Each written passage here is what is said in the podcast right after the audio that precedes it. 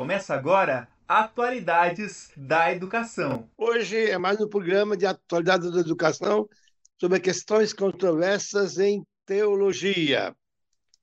Eu, quando fui aluno da Universidade Católica de Louvaina, todas as aulas começavam com uma oração curtíssima. Ilumine, ilumine Deus, mente acorda nossa. Que Deus ilumine nossas mentes e nossos corações. Assim, portanto, eu quero apresentar, em primeiro lugar, os convidados que vão discutir com vocês, dialogar. O professor doutor Adriano Lima, que um, o professor Luiz Fernando Lopes de Souza, que vão discutir, vão discutir, vão discutir sobre questões controversas em teologia. Eu apenas vou apresentar e vou sair. E também quero cumprimentar a todos e todas que estiverem assistindo e que tenham bastante, portanto, que Deus ilumine vossos pensamentos, vossos corações e que Deus nos dê a sabedoria para entender essa grande lição que os dois grandes teólogos vão nos dar. Boa noite a todos e passo a palavra ao Luiz Fernando. Boa noite também, professor Adriano. É, deixo vocês com o Luiz Fernando. Obrigado, professor Moser. Desde já também agradecendo ao professor Adriano por ter aceitado o convite e, e falar a respeito é, dessa temática. O pessoal que está nos acompanhando também fique à vontade aí para interagir com a gente, para mandar comentário, questões. É, nós vamos conversar sobre questões controversas é, na, teologia, isso é, é, bastante abrangente, né? Para alguns, talvez, é, não seja controverso, seja só uma questão da teologia, e como qualquer outra questão, ela inclui também é, o debate, a interpretação, as múltiplas compreensões, o que também enriquece. Mas, inicialmente, gostaria de pedir ao professor Adriano que ele se apresentasse, né, porque certamente vai falar para um público hoje que não está acostumado a ouvi-lo. Então, para o pessoal conhecer né, onde o professor atua, a formação, e depois nós passamos a conversar especificamente sobre a temática do dia.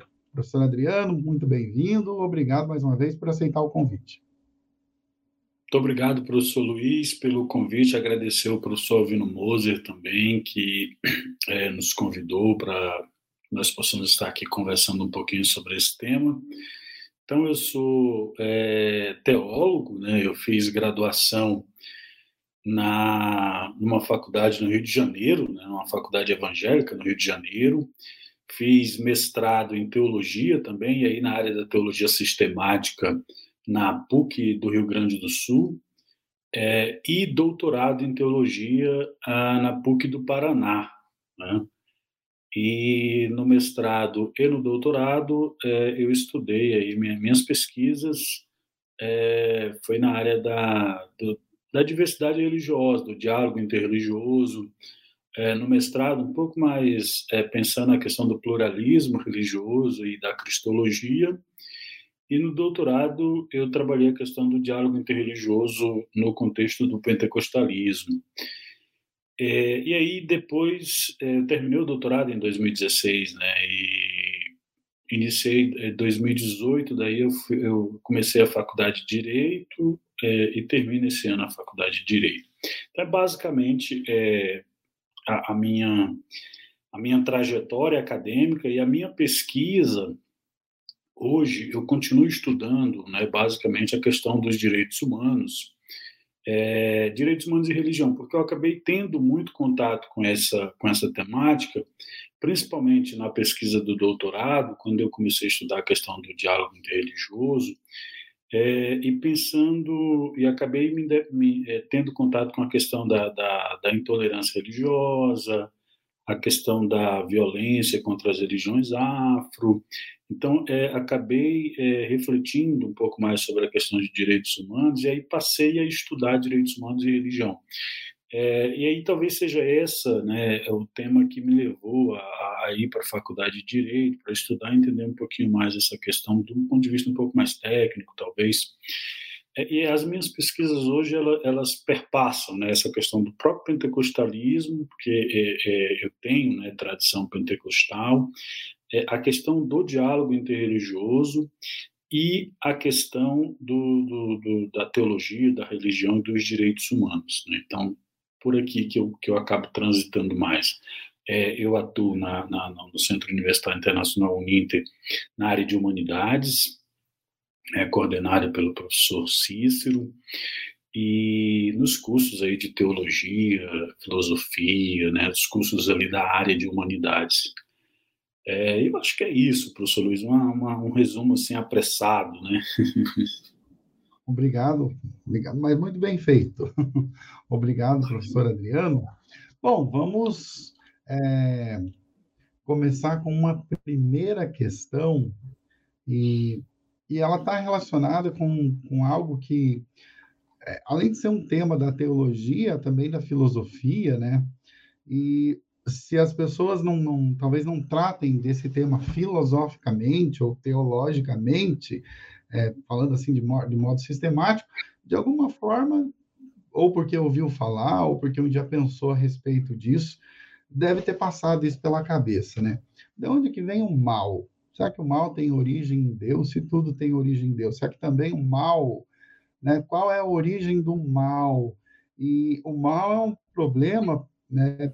teológico também, porque é como a própria, como pensar a própria fé é, diante do mal, da presença do mal e, e nós né, convivemos, inclusive, com, com o mal hoje, com problemas como é, são consequências do mal, a fome, a miséria, infelizmente, né, uma guerra hoje.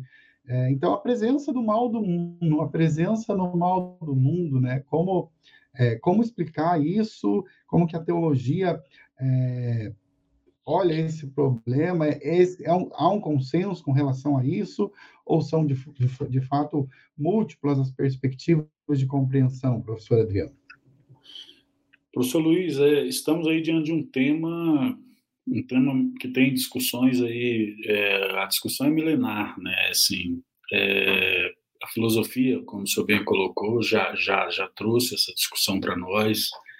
É, a teologia discute isso há muitos e muitos anos.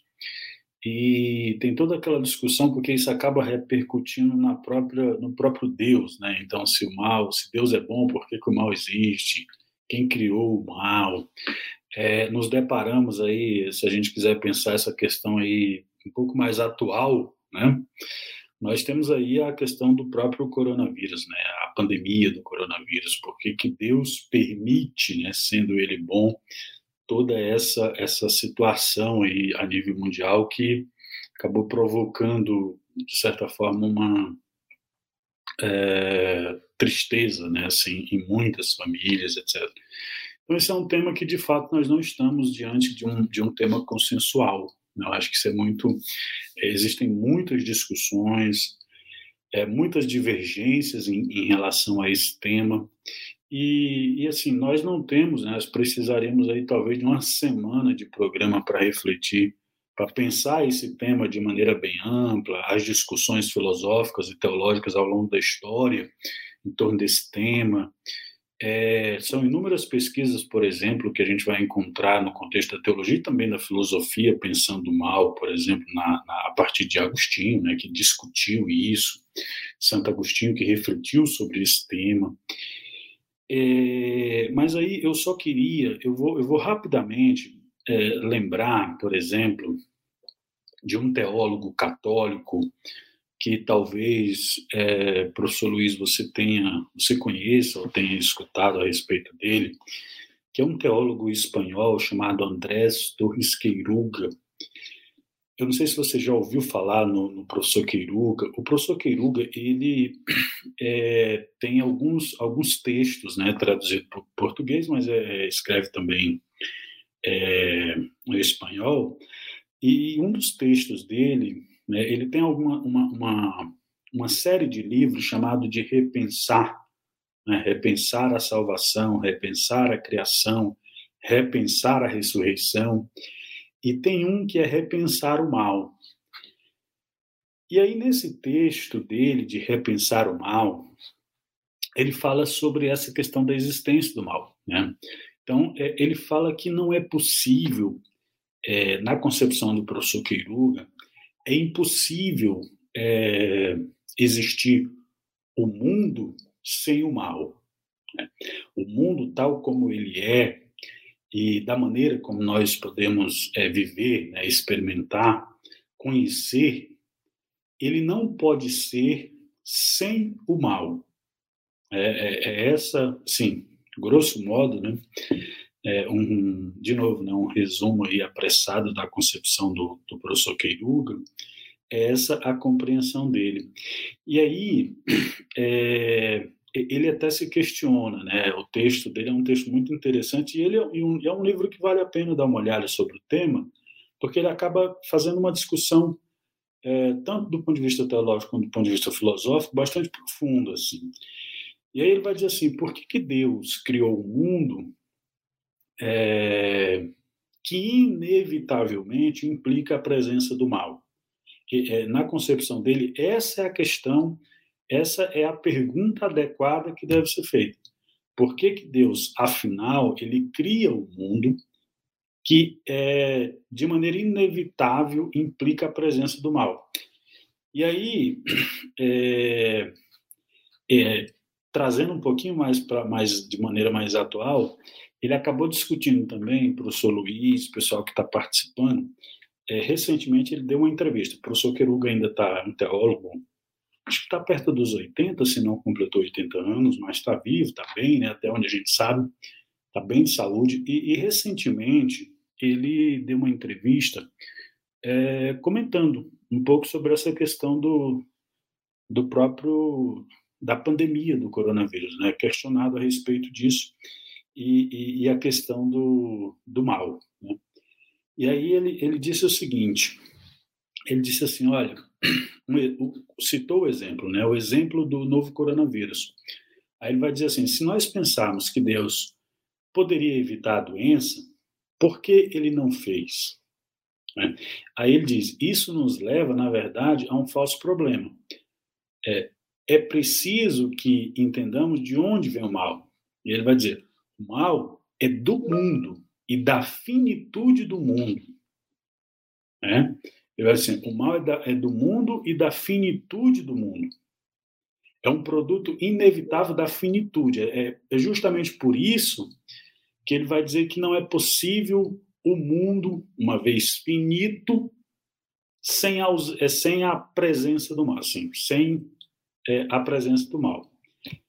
E aí, nesse contexto, né, partindo daquela pergunta, por que, que afinal de contas, Deus é, criou o mundo, esse mundo finito, que não pode ser sem o mal, é, para ele, a resposta mais adequada é porque, apesar do mal, o mundo vale a pena. Né? Foi criado por amor. Então, então é, nós temos a esperança de que a vitória do bem sobre o mal será definitiva. Então, a esperança é, deve nos motivar. Né? Nós, nós, nós, diante de um, do contexto do mal, nós precisamos ter esperança de que a vitória será definitiva. Eu, particularmente, professor Luiz Ferreira, é, fechando nessa essa questão, eu gosto dessa perspectiva do professor Queiruga, que é um, um teólogo, é, e um teólogo muito reconhecido no, no, no, contexto tanto católico, né, muito estudado nas universidades. É, eu acho que essa é uma perspectiva que nos ajuda teologicamente a refletir sobre essa questão de maneira responsável, né, de maneira séria. Né, pensar que é, uma vez né, estamos nós, é, o mundo é finito, nós somos finitos, não é possível né, essa existência finita sem o mal é, e entender que o mal ele vem da finitude do mundo e não de Deus. Né? Ele não vem de, ele vem da finitude, da finitude do mundo, da finitude do homem. Né? É essa a, a, a, a, vamos dizer assim, a origem né, para a gente pensar. Mas é uma, é uma questão é, densa, né? uma questão que exige assim uma reflexão. Mas eu gosto dessa perspectiva teológica, eu acho ela uma perspectiva é, além de consistente teoricamente, uma perspectiva que estabelece diálogos possíveis né, com, com outras áreas do conhecimento para a gente pensar essa controvérsia. Eu, nossa, gostei muito da sua resposta, da sua reflexão, né? E eu dei uma consultada aqui. Eu já tinha ouvido falar desse autor, mas não desse livro. Esse livro ele tem um, ele tem um subtítulo da ponerologia até Odisseia. Então, a ponerologia seria, o, se eu me lembro, é o estudo mal. E a Teodiceia é, até tem uma disciplina na filosofia, né? Teodiceia, que seria a doutrina da justificação divina. Então, você vai dar do estudo do mal até a justificação de Deus por considerar a finitude. Isso me fez lembrar o que eu estava estudando ontem, que era justamente né, sobre é, uma ética para a civilização é, contemporânea, não sei se eu deixei o, o livro aqui, do Han Jonas, mas justamente nesse livro ele reflete assim, bom, nós temos tanta tecnologia, nós temos tantas possibilidades, entre elas é de cada vez mais ampliar a possibilidade de vida humana, né? Viver 80, 90, 100, 110, mas e aí será, aí ele reflete assim, será que isso não compromete, né, as próximas gerações, o, porque nós não tivemos essa experiência, o que, que é ter uma população é, muito envelhecida, apesar de recursos, né, é, da medicina e, e, tecnológicos, enfim, que pode tornar essa vida mais é, tranquila ou melhor, ou com maior qualidade. Aí ele, ele justamente pensava nessa é, ética, né, numa, numa ética para uma civilização é, tecnológica, mas uma civilização também, ou melhor dizendo, uma sociedade né, envelhecida. E, e justamente nisso eu queria emendar a segunda questão, que diz respeito à, à criação e à questão do, do, do meio ambiente, né? porque está relacionado com, com o mal, com a necessidade de uma ética também, só que não uma ética só para o presente. Né? Quando a gente fala de meio ambiente, e eu acho que começou mais na época a gente estava na escola, ali nos anos 80, 90, porque antes ecologia parece que era um tema pouco falado, talvez até foi falado, mas bem menos, e, claro, na, na, na, ótica cristã, olha, o mundo é criação de Deus, né? Só que criação de Deus, se a gente pegar o Gênesis lá, né? Crescei-vos e multiplicai-vos, enchei a terra, dominai sobre os peixes, sobre as aves do céu, sobre todo animal que rasteja sobre a terra.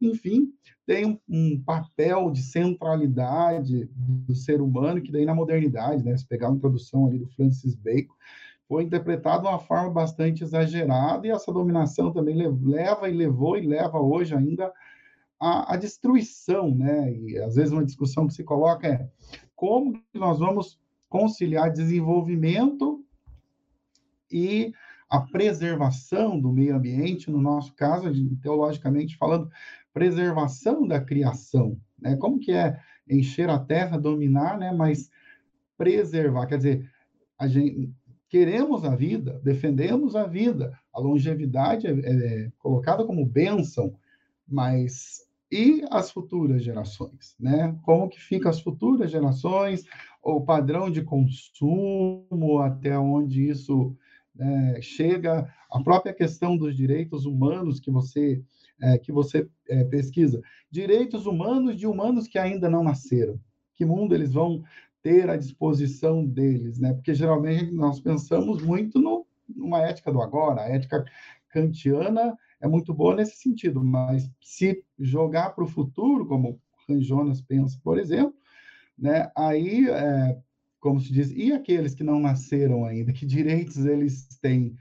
E a mesma coisa a gente podia pensar, será que as gerações antes de nós pensaram de nossos direitos com relação ao meio ambiente, com relação ao próprio alimento, ou não, né? Ou né, consumir o máximo que puderam e azar de quem vai vir depois. Bem, como é que essas questões são vistas, professor Adriano, aí na teologia, falando a partir mesmo do tema da, da criação, né? se é a obra de Deus, por que, que o ser humano não respeita essa obra ou interpreta que deve mesmo dominá-la e, e utilizá-la o máximo possível, consumir o máximo possível, afinal, Deus colocou à disposição.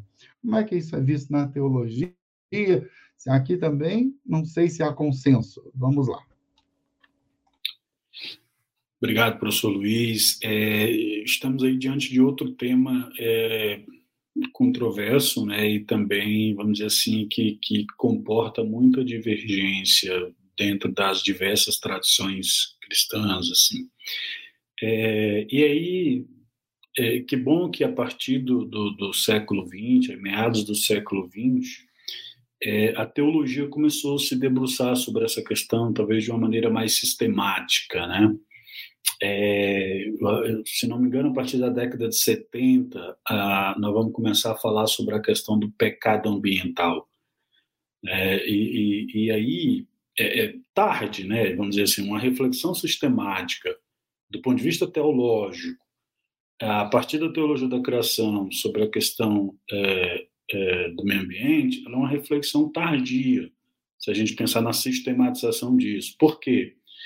Porque a teologia da criação, se a gente pensar a teologia clássica da criação, é, ela é uma teologia que ela não nos, ela não nos, ela não nos, ela não é, nos incentiva, ela não nos traz essa discussão de maneira mais contundente, embora se faça uma fala talvez apressada sobre essa questão do cuidado mas a, a, a, teologia clássica da criação, ela não nos, nos, nos coloca diante dessa discussão. Essa discussão ela é sistematizada é, de maneira mais enfática, assim, a partir da década de 70 aí, que nós vamos ter isso. E aí é uma questão que até, é, professor Luiz, me parece um tanto contraditório, né?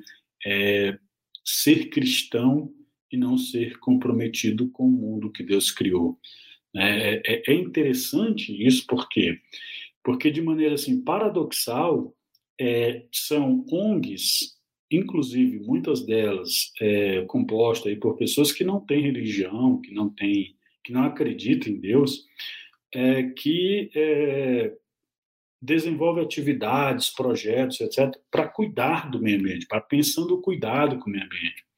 Quando, na verdade, nós cristãos que cremos num Deus Criador, deveríamos ser aqueles mais comprometidos no cuidado com o mundo que Deus criou. O cuidado com o meio ambiente, né, essa, pensar essa questão do cuidado com a criação, e aí pensar esse conceito de criação no sentido amplo mesmo, né? É, a criação, o meio ambiente, né, o, o, os seres humanos, os animais, enfim, é, cuidar do meio ambiente, da vida no, meio ambiente, no planeta, é, essa preocupação, esse compromisso, ele deveria ser algo, é, vamos dizer assim, bastante presente, bastante contundente no contexto teológico, no contexto é, das tradições cristãs. Por quê? Porque, a meu ver, quando nós pensamos a questão do cuidado com o meio ambiente, por exemplo, a questão da criação, a nossa fé, cremos num Deus criador. É, e, e por isso nós precisamos ter compromisso com o mundo que ele criou. A meu ver, nós não estamos diante de um tema que comporta relativização. Né? É, estamos diante de um tema que constitui a fé. O cuidado com o meio ambiente é algo constitutivo da fé. Não me parece razoável ser cristão e não ser comprometido com o cuidado com o meio ambiente. É, se eu sou cristão e eu não tenho compromisso em cuidar do meio ambiente, em cuidar do mundo que Deus criou, é, há algum problema na, na, na, na fé que eu estou confessando, porque o Deus que nós cremos é um Deus criador.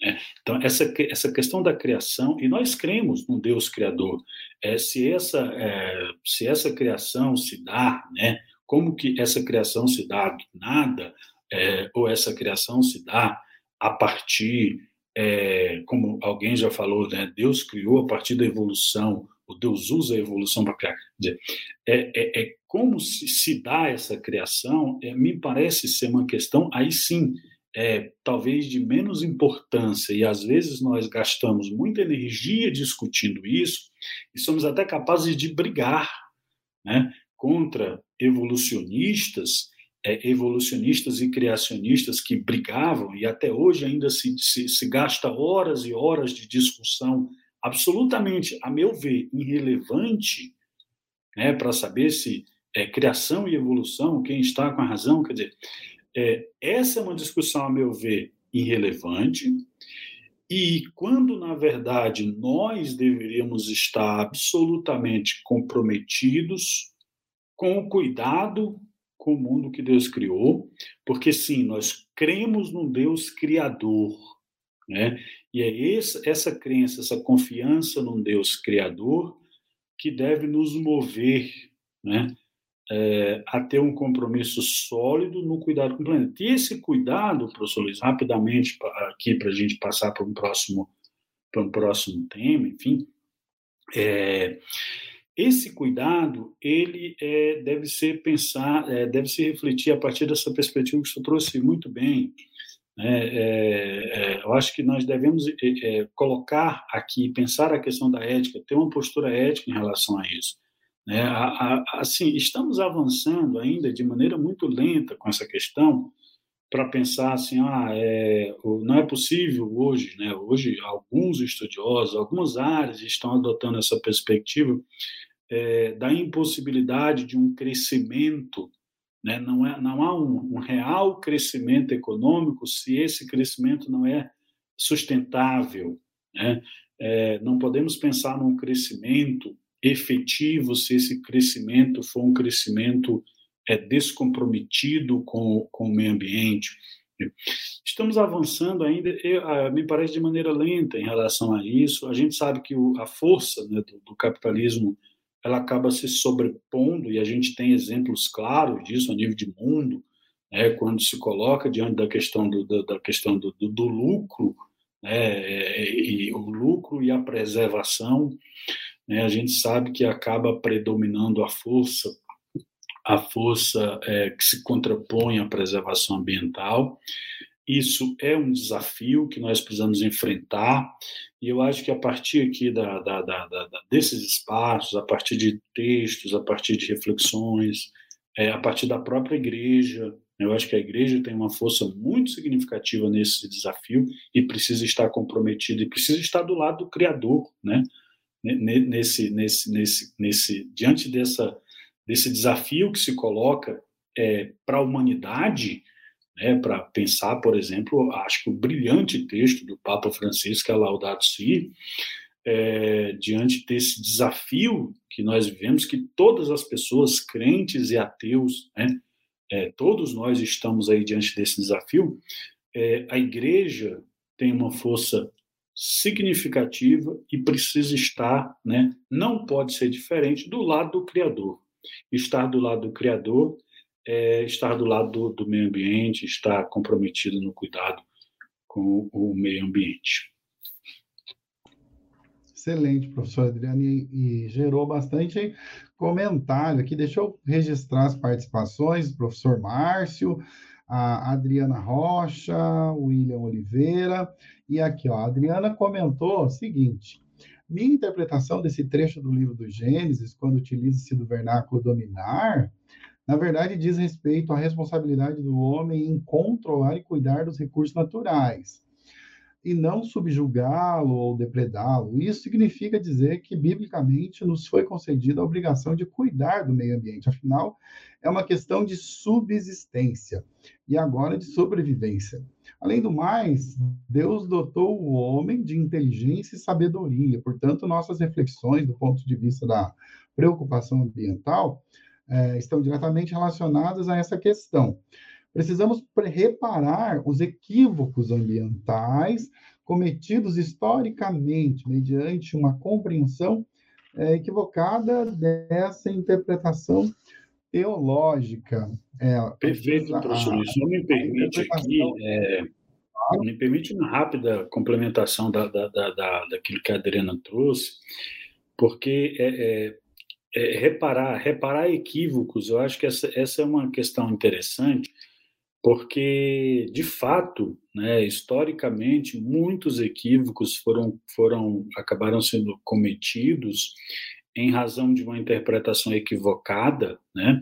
É, inclusive, a gente tinha, até hoje, né, em algumas igrejas evangélicas, é, você tem louvores, músicas, né, que acabam é, remetendo a esse descompromisso com o mundo, no, no com o mundo. É uma música que me veio à mente agora, e eu não vou cantar, né, o cantor aqui é o professor Luiz Fernando, mas ele não canta esse tipo de música que eu vou citar, é, mas só para lembrar uma música que eu escutava na minha adolescência na igreja, é, que tinha a letra mais ou menos assim, né? Pode o mundo virar pelo avesso, que eu não me aborreço e nem vou me abalar. Né? Não estou preocupado com a terra, estou ligado no céu, porque é lá o meu lugar.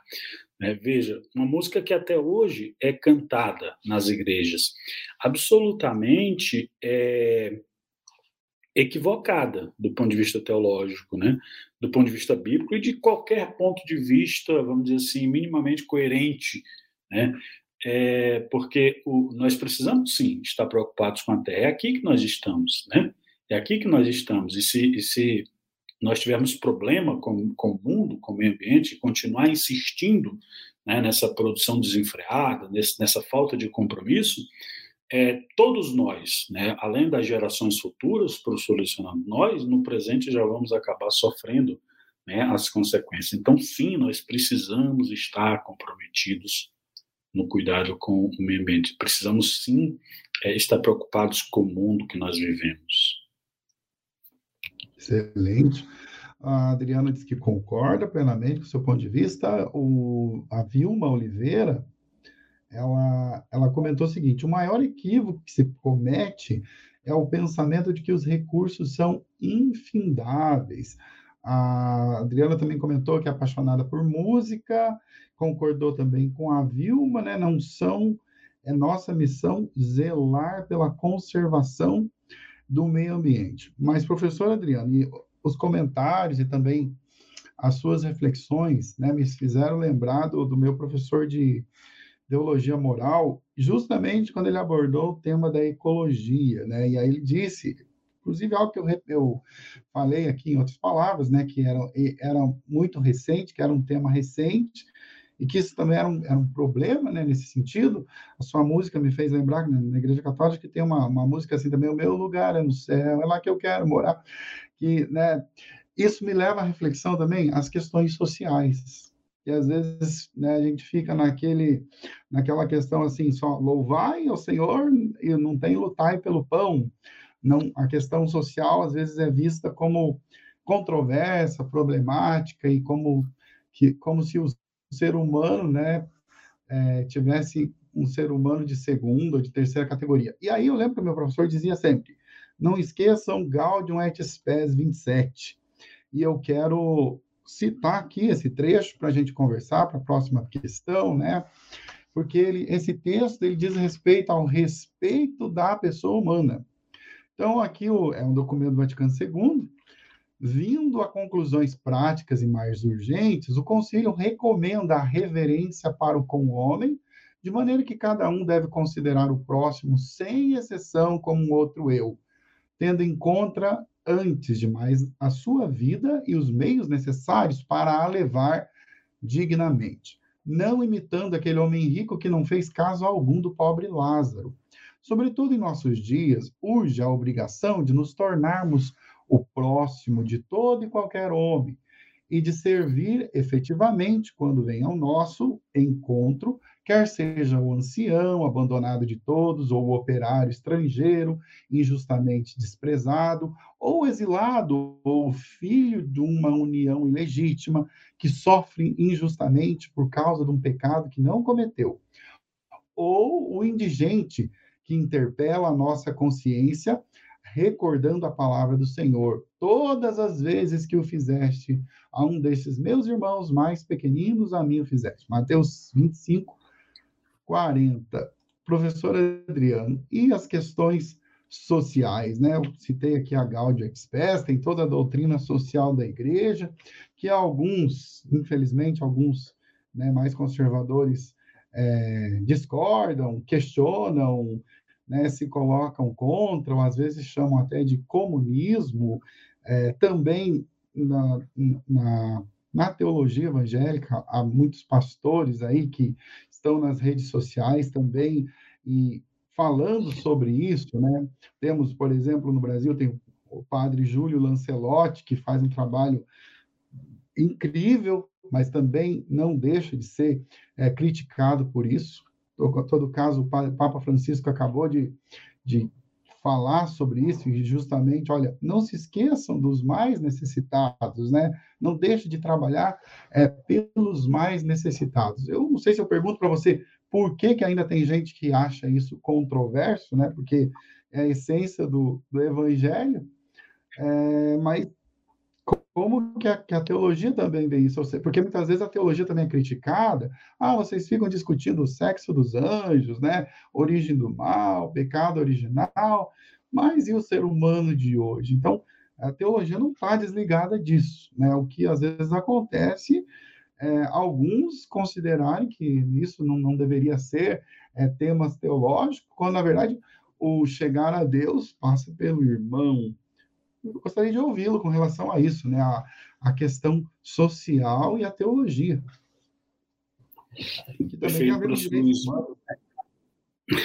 Obrigado, professor Luiz. Eu acho que esse é um tema também é, muito relevante e, assim, quando nós é, discutimos essas questões, por exemplo, pensar a questão da vida, a questão social, a questão que envolve a nossa realidade, é, não há aqui, de maneira nenhuma, e, vamos dizer assim, um certo menosprezo às questões dogmáticas. Pelo contrário, né, a questão dogmática é muito relevante para a igreja, é muito relevante para a teologia. É, prova disso é que nós refletimos é, de maneira sistemática, e prova disso que, se pensar teologicamente, nós temos tratados e tratados né, de dogmática é, importante para nós. É, a questão toda, é, me parece que passa aí exatamente por aquilo que o professor Luiz tocou, é que a questão da vida não é uma questão que comporta né, relativização. Se a gente pensar o texto bíblico e quiser pensar desde o Primeiro Testamento e o, Novo, o Antigo e Novo Testamento, é, nós sempre estaremos diante de um, um compromisso de Deus com o ser humano. Né? Se a gente pensar assim, quanto vale a vida humana para Deus? Né? Se a gente colocar essa pergunta, que é uma pergunta central para o texto bíblico, para a fé cristã, quanto vale a vida humana? Quer dizer, assim, Deus deu o seu único filho para resgatar o ser humano. E aí a gente tem um texto bíblico lá em João 10, 10, onde Jesus diz que veio né, para dar vida e vida com abundância, né? não é aquela vida às margens da sociedade, é, pensando na centralidade, o que é o plano de salvação, para pegar uma questão, se não né, o projeto de Deus de resgatar o ser humano que vive às margens da sociedade, a partir né, é, de um amor absolutamente incondicional. Né? É, pensando nessa, partindo dessa perspectiva, eu tenho que entender que a vida humana é, é algo constitutivo da fé cristã. Eu não posso ser cristão e não ter compromisso com a vida humana. Quer dizer, o, o compromisso é, de Deus é, que perpassa pela história do texto bíblico é um compromisso com a vida humana não é um compromisso com a morte. Né? Deus não tem compromisso com a morte, Deus não tem compromisso é, com arma, Deus não tem. Não, Deus tem compromisso com a vida. E promover a vida é algo que é constitutivo da fé. A missão da igreja no mundo é a promoção da vida. É por isso que é, toda a dogmática, todo o trabalho né, dogmático da teologia da igreja, é, tem que ter como fim essa promoção da vida humana. Tem que ter como fim essa promoção da vida humana.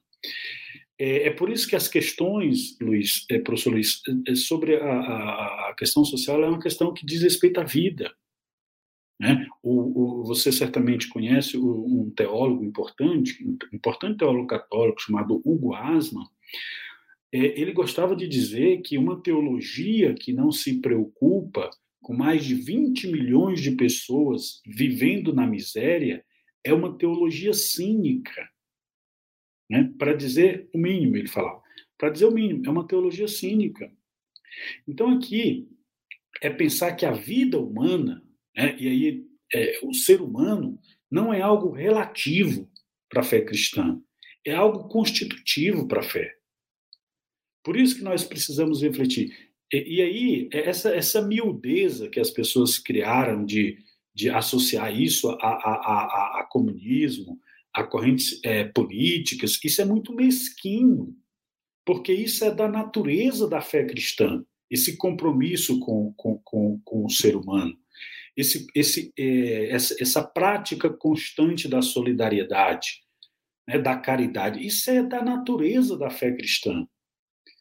E, e, e, infelizmente, nós chegamos num ponto assim, a coisa ficou tão mesquinha, tão assim, uma miudeza que, de, de, de uma proporção tão significante, que é, é pra, parece que para ser cristão, né, parece que para ser cristão, eu tenho que ser contra é, direitos fundamentais, eu tenho que ser contra promover a, a solidariedade, sabe? É uma coisa tão mesquinha que eu não consigo compreender.